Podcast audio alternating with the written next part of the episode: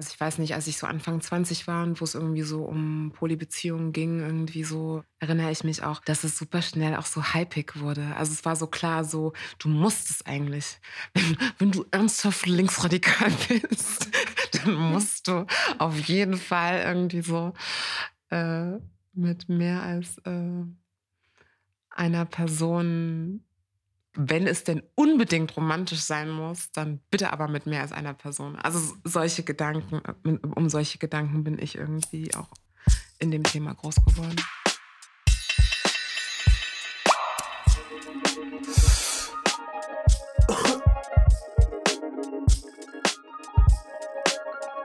Auf eine Tüte Emus mit Senami.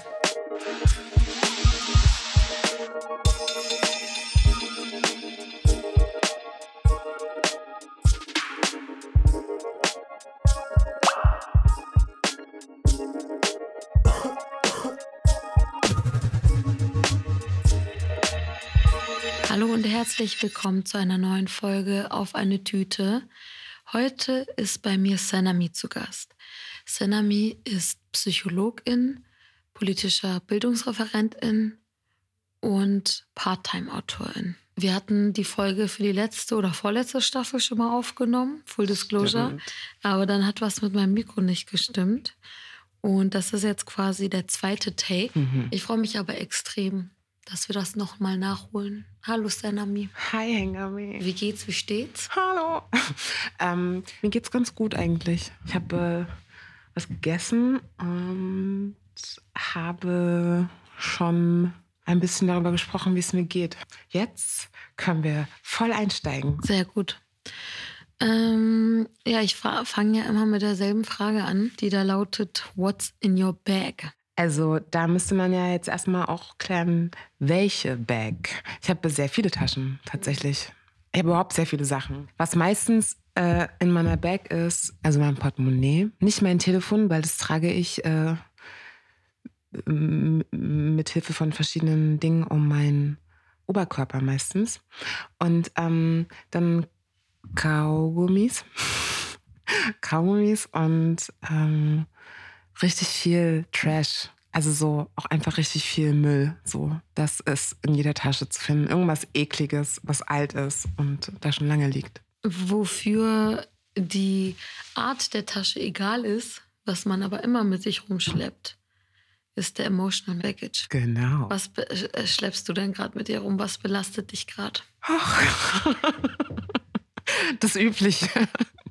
ähm, also was mich gerade belastet, hm, ja, schwierige Frage, weil, also wie ich ja vorhin schon auch erzählt habe, passieren bei mir gerade so verschiedene Sachen, die so, so ein bisschen groundbreaking sind. Und manchmal ist das schön und manchmal ist das nicht so schön. Und ich habe belasten, also sozusagen abgesehen von der generellen Beschissenheit der Dinge und so, belastet mich jetzt gerade ganz konkret nichts Besonderes es gibt jetzt gerade nicht so das eine Ding, wo ich sage, oh mein Gott, das ist total schlimm und äh, ich kann nicht mehr. So, das, das, ist, das ist zum Glück gerade nicht so. Obwohl so arbeitsmäßig, also keine Ahnung, für alle Leute, die irgendwie ähm, so Projektarbeit machen und so, die wissen, dass Ende des Jahres immer der Zeitpunkt ist, wo die Reserven meistens schon lange aufgebraucht sind und man so sich noch so abreibt auf dem letzten Sitzfleisch, was man hat. Das ist gerade ein bisschen anstrengend, aber ansonsten, genau, was mich vielleicht nicht belastet, aber viel beschäftigt gerade, sind so ähm, verschiedene Gedanken über so Beziehungen, so Beziehungen in meinem Leben oder allgemein auch. Also ähm, einerseits so keine Ahnung, wie wird so mit Beziehungen umgegangen? Wie werden Beziehungen priorisiert? Irgendwie so, wie ist das in meinem Leben? Ähm, also so vor allen Dingen so, keine Ahnung, vielleicht so Unterschiedlichkeiten davon, gar nicht mal, wie wichtig Beziehungen sind, aber wie die so ausgefüllt sind. Also ob das jetzt, keine Ahnung, irgendwie, ähm, ob das jetzt eher was Romantisches ist, ob es was ist, was irgendwie vielleicht so romantisch verknallt sein ist oder ob es vielleicht eher so Freundschaftsromantik ist oder sowas. Also ich glaube, ja, weil irgendwie sich also viele Beziehungen ähm, oder ich so das Gefühl habe, so in den letzten zwei Jahren haben sich super viele Beziehungen in meinem Leben verändert irgendwie. Und also so, ich habe großartige Menschen, mit denen ich irgendwie verbunden bin und das ist was, was mich super doll trägt. Ähm, und gleichzeitig merke ich auch, ich denke viel darüber nach, wie das gut ähm, also wie sich das alles gut ausgeht miteinander. Also wie ich sozusagen, also wie kann ich eigentlich, kann ich eigentlich dafür sorgen, dass ich äh, in Beziehungen lebe mit Menschen, die, die irgendwie authentisch sind und die, die irgendwie auch ganz ausgefüllt sind und ausfüllend sind irgendwie. Also so, was fühlt sich gut an? Was macht mich und Menschen, die ich liebe, glücklich irgendwie so? Und wie wie können wir das alles so hinkriegen, dass irgendwie alle die bestmögliche Zeit darin haben. So. Und das, genau, darüber habe ich irgendwie in der letzten Zeit viel nachgedacht. Also so grob gesprochen in den letzten zwei Jahren, aber in der letzten Zeit auch nochmal verstärkt. Auch wegen dem Missy-Artikel und so. Ähm Full Disclosure, Sanami hat für die neue Missy-Ausgabe einen Text geschrieben über, also wir haben ein Dossier über Beziehungen da gibt es auch einen Text von Sanami über Jessica Ferns Buch Polysecure und generell so Bindungstheorie, Trauma und Beziehungen. Ja, genau. Genau. Also das hat äh, ziemlich, äh, hat ziemlich viel Raum eingenommen. Aber ich glaube, das ist total gut. Also ich glaube, es ist gut, weil es sind, äh, es ist wichtig, oder mir ist es wichtig, dass ich da so ein bisschen Brain Capacity reingebe, weil das tatsächlich auch einfach einen riesigen, also so einen krassen Stellenwert hat für mich in meinem Leben so. Mhm. Beziehung, beziehungsweise. Ja, ich glaube, einerseits die Pandemie hat viele Beziehungsfragen aufgemacht. Mhm. So, ähm, wie möchte ich leben? Wie fühle ich mich safe? Ja. Wer teilt die gleichen Vorstellungen von Sicherheit? Vertrauen und ja. Zusammensein mit mir. Mhm. Und gleichzeitig spielen Beziehungen immer eine Rolle, vor allem für queere Personen, vor allem für Leute, die irgendwie links sind und feministisch und so Beziehungen im Verhältnis zu Kapitalismus, von sozialer Ungerechtigkeit, von Care-Arbeit und jenseits von Heteronormativität zu betrachten. Voll. Aber so zu dem ersten Punkt, was du gerade gesagt hast mit der Pandemie, finde ich halt, ich glaube, diese, dass Beziehungen so wichtig geworden sind, ist eigentlich eher so ein Nebeneffekt von der Tatsache, dass wir alle so krass auf uns selber zurückgeworfen waren. Also ne, sozusagen so die Beziehung zu, zu einem selber stand ja so, da warst du plötzlich irgendwie so, hier, bitteschön, das bist du. Viel Spaß irgendwie mhm. so die nächsten anderthalb Jahre. Und dass daraus nämlich super viele Leute sich einfach nochmal viel mehr Gedanken machen mussten, was brauche ich eigentlich? Viele kommen dann auch bei so Punkten raus wie, naja, ich brauche halt irgendwie einfach Beziehungen um mich herum, die mich auch, die mir gut tun oder Beziehungen haben für mich vielleicht diesen und diesen, diese und diese Funktion oder den Effekt, eine Beziehung in meinem Leben zu haben, bewirkt bei mir das und das. Also ich glaube sozusagen, dass, dass, ähm, dass Beziehungen in der Pandemie, also natürlich klar, die kommen noch mal, ist noch mal, die sind noch mal anders im Spotlight.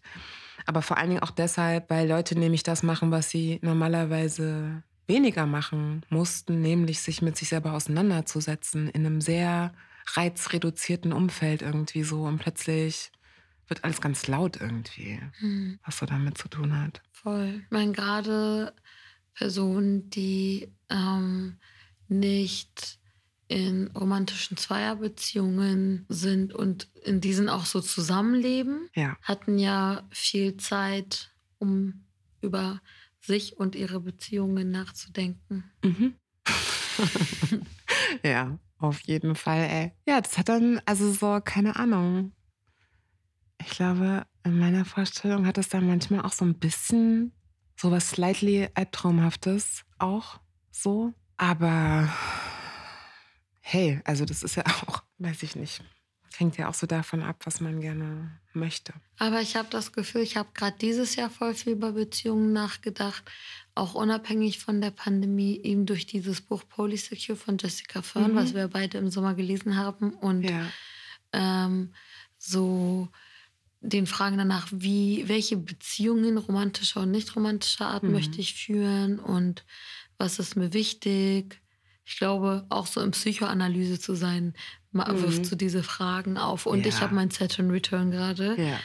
im vierten Haus, wo es halt auch um so das Zuhause, die ja. Family, äh, Kindheit und aber auch sozusagen, was man so daraus mitnimmt, geht. Mhm. Ja, und ähm, ja, da processt man erstmal ein bisschen, ne? mhm. ne? Voll. Ich fand das auch richtig krass, dieses Buch. Also so, das Buch zu lesen, keine Ahnung, will jetzt gar nicht so viel über dieses Buch reden, aber so, was mich da auf jeden Fall nochmal.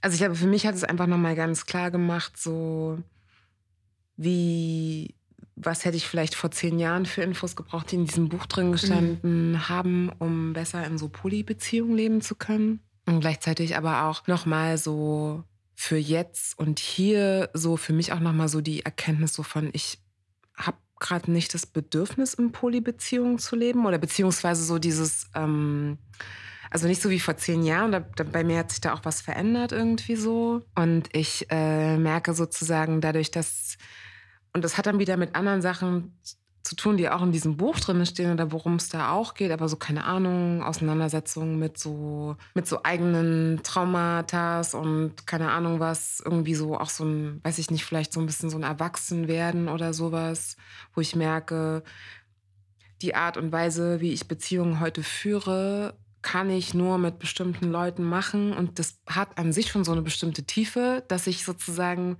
mega so selective geworden bin über so, mit wem teile ich meine Zeit irgendwie so und mit wem, mit wem möchte ich gerne sein. Und ähm, also sozusagen, ich glaube, ich habe früher so doll in die Breite gearbeitet, auch so beziehungstechnisch irgendwie so. Und heute merke ich, arbeite ich mehr in die Tiefe und das ist überhaupt keine Wertung oder sowas. Aber ich merke, das gibt mir gerade das, was ich brauche. Also so, ich kann mich da, ich kann da gerade gut für mich selber sorgen. Und das habe ich gemerkt, als ich dieses Buch gelesen habe, äh, auch nochmal so vielleicht auch weg von so einem, also ich weiß nicht, als ich so Anfang 20 war und wo es irgendwie so um Polybeziehungen ging, irgendwie so erinnere ich mich auch, dass es super schnell auch so hypig wurde. Also es war so klar, so du musst es eigentlich. Wenn, wenn du ernsthaft linksradikal bist, mhm. dann musst du auf jeden Fall irgendwie so äh, mit mehr als äh, einer Person, wenn es denn unbedingt romantisch sein muss, dann bitte aber mit mehr als einer Person. Also solche Gedanken, um solche Gedanken bin ich irgendwie auch in dem Thema groß geworden. Mhm. Ja. Ich habe ähm, äh, zum Thema Bindungstheorie vorher gar nicht so viel gewusst. Mhm. Also scheinbar ist das voll das Ding auf Instagram, wie so richtig viele andere so ja. psychologische Dinge so verwässert dort so rumgespielt werden. Ja. Aber für mich war es dann total neu und faszinierend. Mhm. Und also auch so zu lesen, okay, Leute haben einen Bindungstypen, Bindungstypen mhm. können variieren von ja. Beziehung zu Beziehung bei derselben Person. Bindungstypen können aber auch geheilt werden und besser mhm. werden und so. Ja. Und weil ich glaube so, es ist auch so ein Millennial-Joke, so haha, alle bindungsunfähig, dies, das, Ananas, aber mhm. eigentlich kann man ja auch so dran arbeiten, dass jetzt nicht, wir sind jetzt nicht so doomed. Nee. Und also ich glaube, für mich ist irgendwie so, ich habe voll das Bedürfnis, über Beziehungen zu sprechen. Ja, yeah, let's talk about it. Aber, äh, also so generell, aber oft wird es halt irgendwie so, gerade so im deutschen Kontext, sind Leute einfach so, ähm, so behind, dass ich so das Gefühl habe, so die Konversation, die queere Leute mit Zugang zu Internet, mit Zugang zur Englisch, äh, englischen Sprache, mhm. was wir irgendwie vor acht Jahren oder so besprochen haben, kommt jetzt peu à peu in, in so deutsche Debattenkultur rein. Mhm. Und mh, mm, das langweiligt mich halt. Ja. Aber lass uns mal direkt ähm, zu geileren Sachen rübergehen. Okay. Und zwar zur Kategorie It Back. Okay. Wen oder was feierst du gerade? Ähm, mm, Jetzt wirst du verlegen. äh, nee, nicht verlegen, aber wie meinst du verlegen? Du kicherst so vor dich rum. Ja, ich bin so, was, was kann ich hier jetzt preisgeben? Ohne zu viel preiszugeben. Ähm, also so popkulturell ist es gerade so ein bisschen schwierig, weil ich tatsächlich irgendwie gerade nicht so viele Neuzugänge habe, weil ich wenig Zeit habe, mich so mit so Sachen, die jetzt nur so Spaß machen, zu beschäftigen. Aber ich würde mich einfach selber zitieren aus dem Podcast vom letzten Mal, der nie ausgestrahlt wurde. Mhm, bitte. Und würde nochmal sagen, dass ich äh, Prentice Hemphill, Hemphill ist sozusagen die Person, die ich äh, in den letzten zwei Jahren so ein bisschen äh, inhaltlich mehr kennengelernt habe. Die hat einen unglaublich tollen, also ist eine ähm, schwarze, non-binary trans Person aus den Staaten. Prentice hat einen Podcast und der heißt Finding Our Way. Und ähm, darum geht es halt so ganz viel um, ja, um unterschiedliche Sachen. Also das ist so, es geht vor allen Dingen, ich würde sagen, es geht vor allen Dingen so um Healing.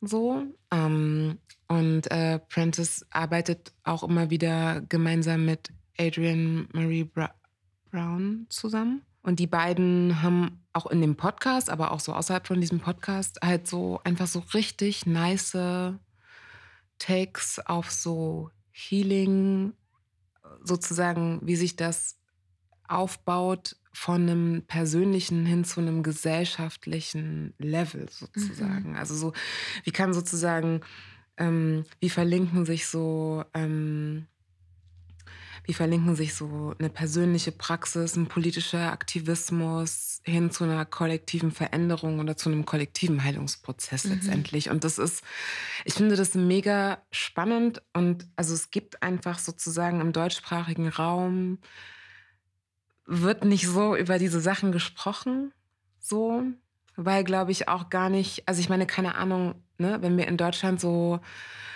oder im deutschsprachigen Kontext irgendwie von Trauma sprechen, dann ist sozusagen immer noch die Annahme, dass Trauma sozusagen, ne, also da gibt es dann diese ICD-10 die, ähm, äh, irgendwie, so wo definiert ist, was ein Trauma ist. Es muss irgendwie, es gibt dann ganz bestimmte Kriterien irgendwie, so die müssen erfüllt sein, sonst ist es kein Trauma irgendwie. Ähm, und ich glaube, also Klar, es soll natürlich nicht zu einer Verwässerung von dem Traumabegriff führen, aber dass so Machtstrukturen und gesellschaftliche Verhältnisse auch traumatisierend sein können, wenn sie die ganze Zeit auf Menschen drücken, das fällt halt sozusagen aus dieser deutschsprachigen Definition so raus. Und im englischen Kontext, im US-amerikanischen Kontext, Mhm. ist es halt viel mehr mit drin, sozusagen, dass Heilung auch auf einer politischen Ebene notwendig ist, um von bestimmten Sachen heilen zu können, irgendwie so, um neue Praxen entwickeln zu können und so. Und darüber, ähm, damit beschäftigt sich äh, Prentice Hemphill total viel. Prentice ist auch, äh, ähm, macht so Somatics, also so ähm, sozusagen so, eine, so ein Ansatz, äh, wo es so um auch so Körper, somatische Körperarbeit ähm, im Zusammenhang mit äh, dem Heilen von Traumatisierungen unterschiedlicher Art zusammengedacht wird. Genau, das feiere ich gerade. Das sind so Ansätze, die ich gerade cool finde, die meine It-Back wären, weil ich merke, manchmal fehlt es mir so ein bisschen an Perspektiven, wie wir eigentlich irgendwie den Gesamtzustand ändern können oder so. Mhm. Und dann werde ich irgendwie sad und dann, wenn ich dann lange da drin bin, dann werde ich auch so ein bisschen depressed und ich glaube, das hilft mir immer ganz gut, um so einen Horizont zu sehen.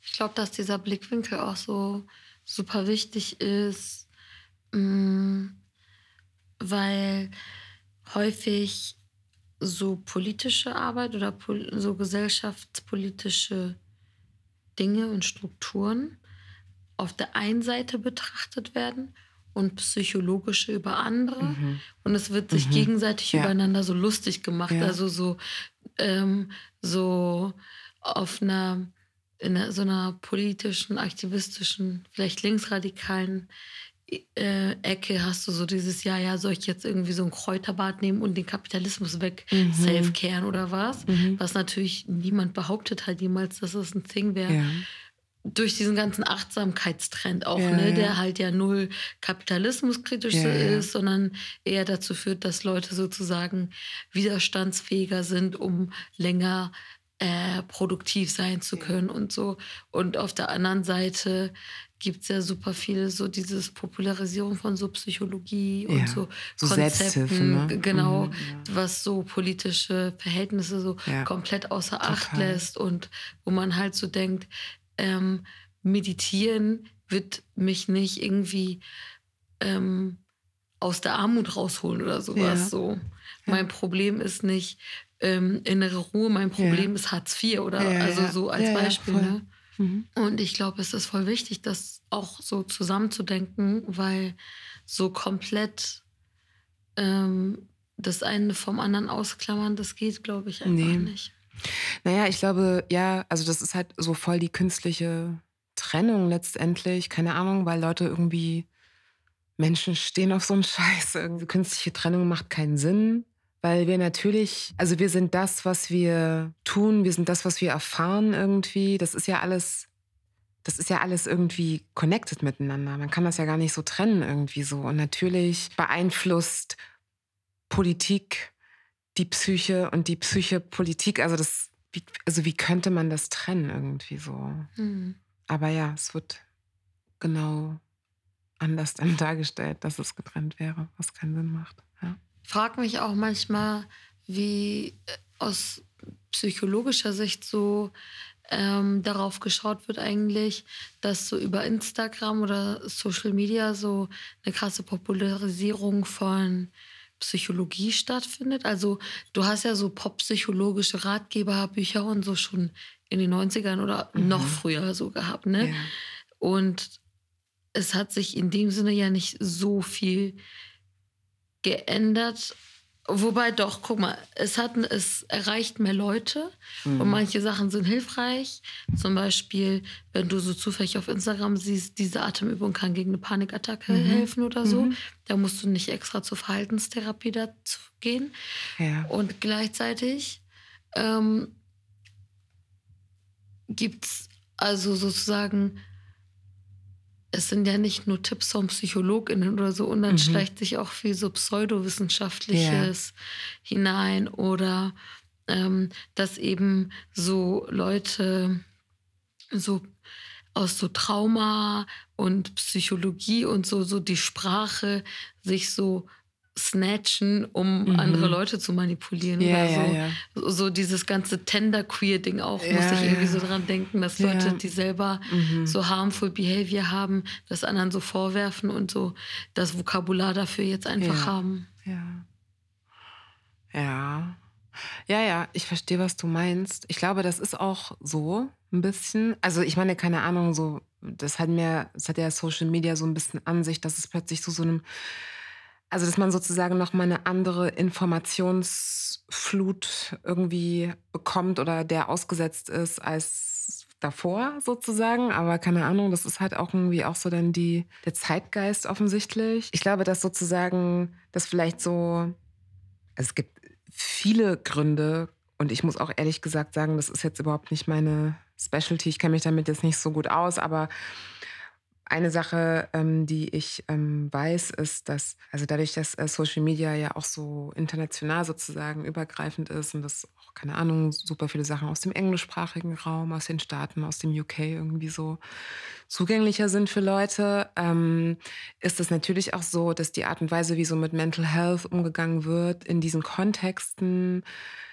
also jetzt äh, in den USA noch mal stärker als im UK, aber wo ja sozusagen ähm, die Gesundheitsversorgung nochmal eine ganz andere ist irgendwie so und sehr viele Menschen eigentlich auf so kompakte, user-friendly Wege angewiesen sind, um mit ihren, mit, um mit ihren äh, psychischen Erkrankungen oder mit Krisen oder mit Traumatisierungen arbeiten zu können, zurückgeworfen sind. Also weil es einfach, weil sozusagen, es gibt keine, oder die, ähm, es gibt jetzt nicht so wie in Deutschland halt, dass Leute einfach irgendwie sich auf eine Liste setzen lassen können und dann in drei Monaten ruft irgendwie die Therapeutin zurück und dann kann es losgehen so, sondern Therapie ist halt für super viele Leute oder, oder ich will das jetzt gar nicht so auf Therapie eindämmen, aber sozusagen die Möglichkeit, sich in einem kontrollierten Rahmen über einen längeren Zeitraum mit eigenen Themen auseinandersetzen zu können, ist für viele Leute im US-amerikanischen Raum zum Beispiel nicht zugänglich. Und darum werden Formate entwickelt, die es Leuten halt leichter oder die Leute dabei unterstützen sollen, mit diesen Dingen umzugehen. Mhm. Und die kommen dann natürlich auch hier an und werden dann irgendwie manchmal auch so ähm, zweckentfremdet. Genau.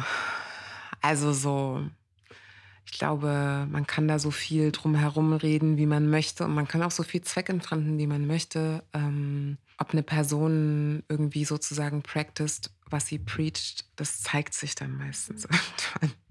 Ich habe auch das Gefühl, dass der Diskurs um Therapie aus den USA in Deutschland verwendet wird, wo er aber nicht so ganz passt. Also mhm. als Beispiel so Annahmen wie Therapie ist teuer oder Therapie ist bougie. Mhm. So, mh, mm, wenn du eine deutsche Krankenversicherung hast, dann hast mhm. du Anspruch auf Therapie.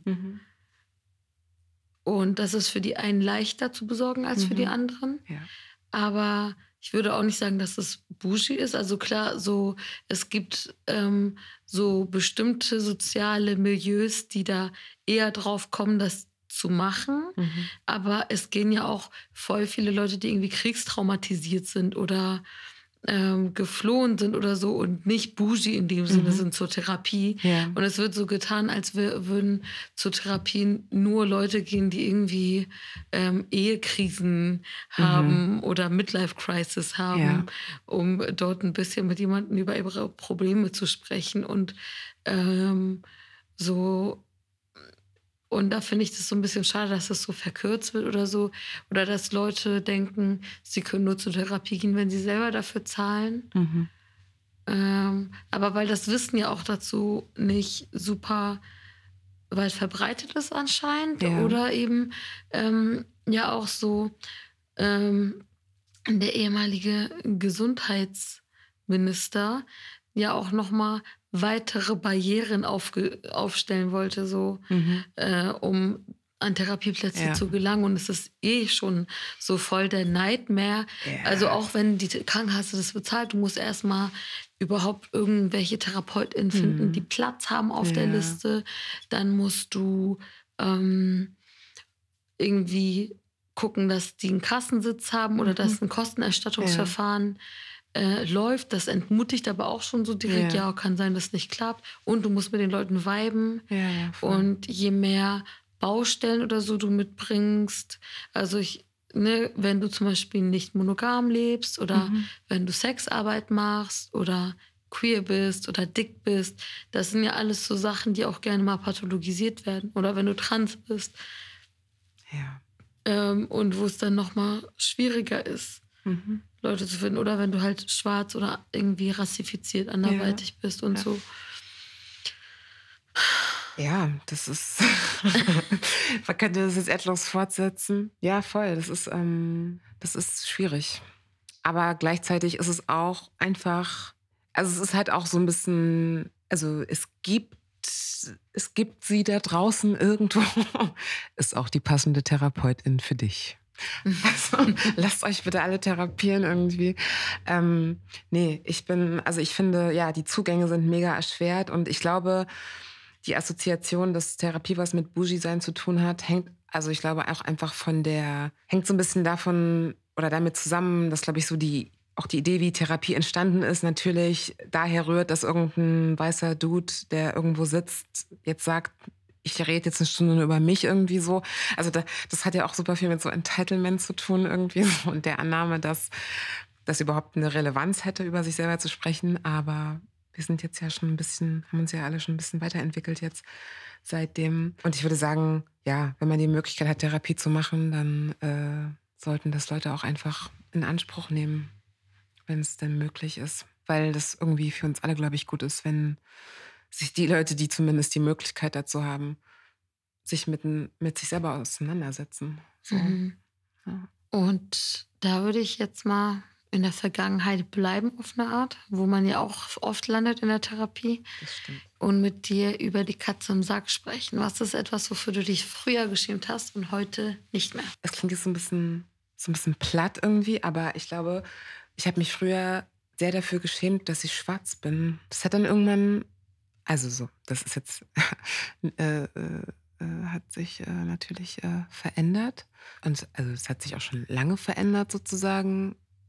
Ich glaube, das fing bei mir so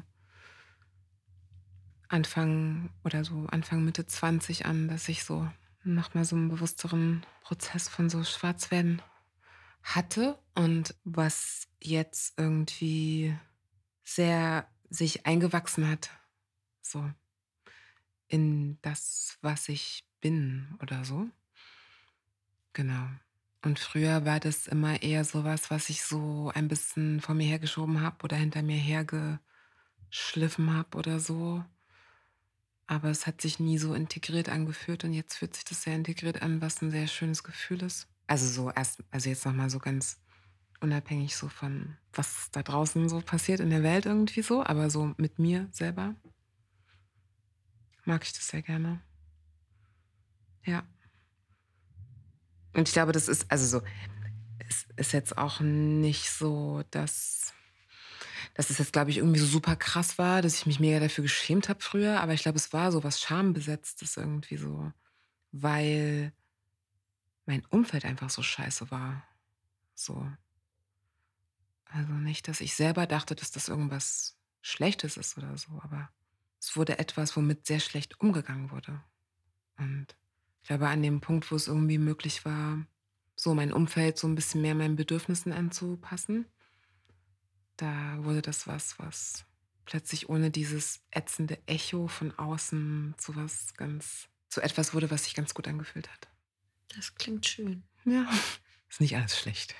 Apropos nicht alles schlecht, da würde ich von der Scham zum Stolz weitergehen. Mhm, okay. Kategorie eingetütet. Alles klar, Freudi. ähm, was ist etwas, worauf du stolz bist, was du dir aber nicht auf den Le Lebenslauf schreiben kannst? Also dieses etwas kann sein eine Eigenschaft, kann sein ein Skill, kann sein eine Erfahrung, kann sein ein Erlebnis.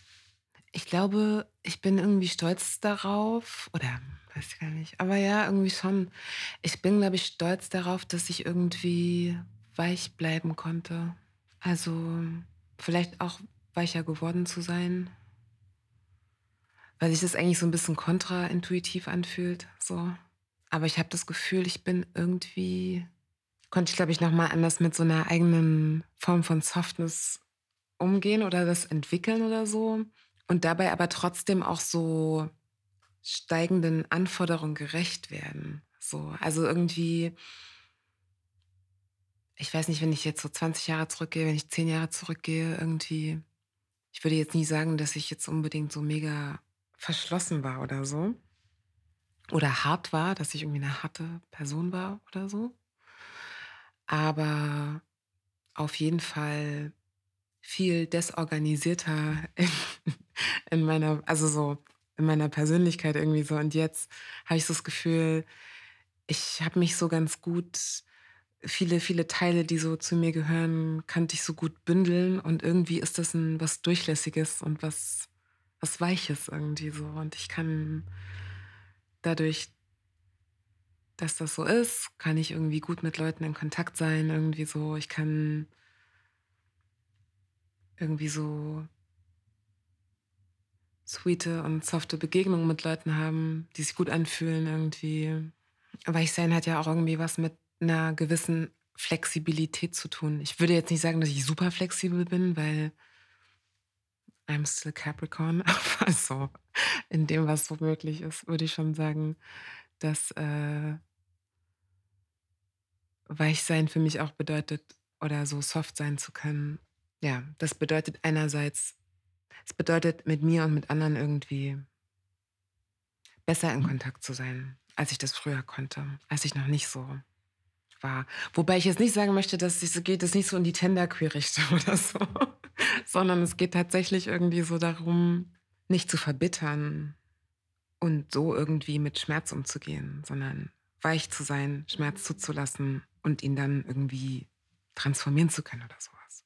Ich verstehe das total. Also, wenn man irgendwie über Jahre immer so sich abhärten musste, mhm. um nicht so zusammenzubrechen bei jeder Kleinigkeit, ja. die halt sich jeden Tag auch gehäuft hat, ja. dann ist es schon auch eine Herausforderung, nicht zynisch zu werden, nicht bitter zu werden mhm.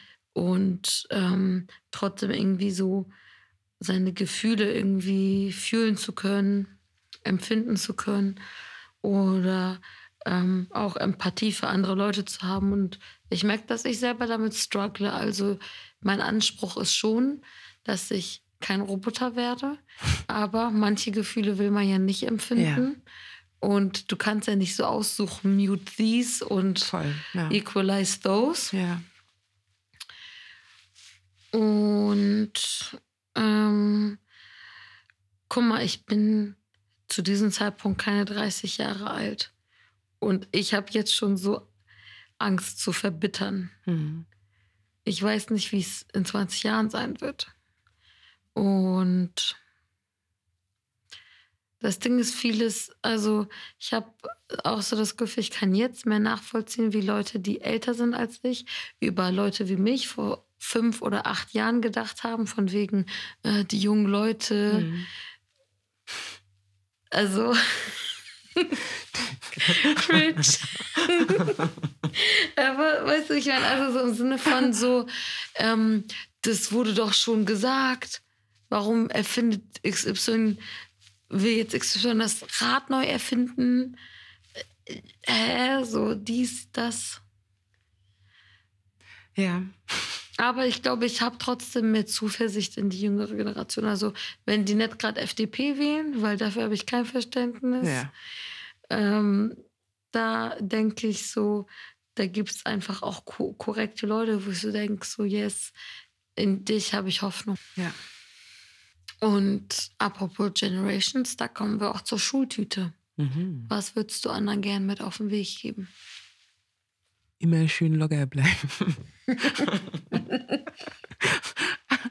ich weiß nicht, äh, keine Ahnung, was würde ich anderen gerne mit auf den Weg geben? Ey, bin ich hier sich aus wie ein Ratgeber oder was? Irgendwie schon, ja. okay.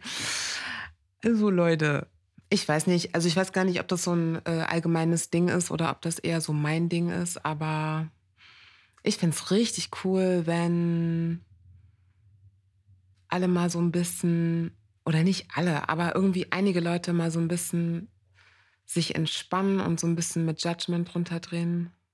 Ich fände das auch cool. Und irgendwie einfach vielleicht nochmal nachfragen, wenn sie irgendwas nicht verstanden haben oder so. Also, weil ich immer so merke, so, boah, ey, diese ganzen, also so dieser ganze, es artet immer so schnell so zu, ich weiß nicht, so zu intellektuellen Schwanzvergleichen aus. Und also ich bin so gelangweilt davon irgendwie so. Ich denke oft so, entweder frag mich, wenn du über irgendwas unsicher bist oder irgendwas gehört hast. Ähm, und wenn du keinen Bock hast, dann ähm, geh mir halt aus dem Weg, aber mach nicht so diese ja. Unnötigkeiten. Ja. Voll. Ja. Ist ein freies Land. Noch. Das wär's dann auch schon, ne? Ja, das war die. Darf Scorp ich abmoderieren? Das war die Scorpio-Season-Folge. so oder so, Senami, schön, ja. dass du da warst.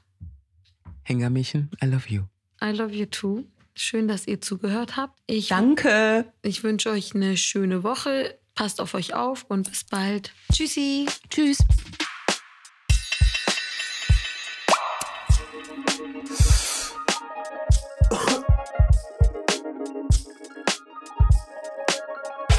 Das war der Podcast Auf eine Tüte. Produziert von Cousin Productions. Jingle Neda Sanae, aka Nedalot. Konzept, Redaktion und Moderation ich, Hengamea Gubifara.